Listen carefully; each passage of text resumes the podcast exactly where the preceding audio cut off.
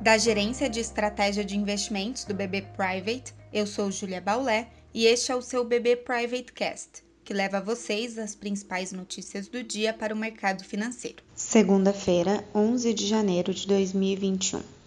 A semana inicia com as bolsas na Europa e os futuros de Nova York em queda, em um movimento de realização de lucros após os recordes de sexta-feira, mas também refletindo o aumento do ruído político nos Estados Unidos e o aumento no número de casos da Covid-19. Destaque para as ações do Twitter, com queda de quase 7% no pré-mercado após banir, em caráter definitivo, a conta de Donald Trump.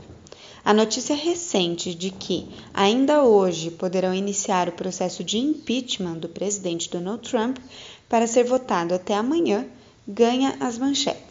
Donald Trump está sendo acusado de incitar os ataques ao Capitólio. Por outro lado, a queda das bolsas não é tão forte após as declarações de Joe Biden sobre um grande pacote de estímulos que deve ser anunciado ainda esta semana antes mesmo da sua posse. Atenção também essa semana a uma possível retaliação chinesa à saída das três grandes empresas de comunicação da Bolsa Americana. O dólar sobe com essas preocupações citadas e também na perspectiva de inflação nos Estados Unidos, que poderia levar ao aperto monetário antes de 2023, diante desse novo pacote a ser lançado. Nesse sentido, nosso câmbio deve seguir pressionado e impactar também a nossa curva de juros. No cenário local, voltamos a ultrapassar mil mortes por dia na média móvel semanal e, por isso, atenção ao plano de vacinação e liberação das vacinas pela Anvisa.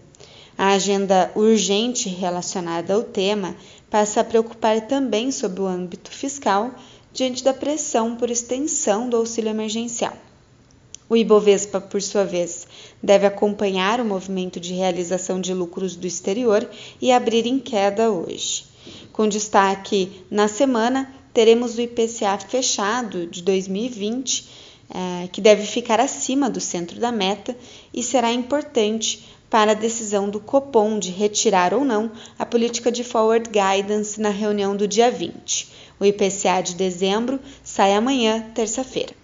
Acompanhe também nossos conteúdos pelas nossas páginas oficiais de Economia e Mercado no LinkedIn e nosso canal no YouTube com a playlist BB Private Talks.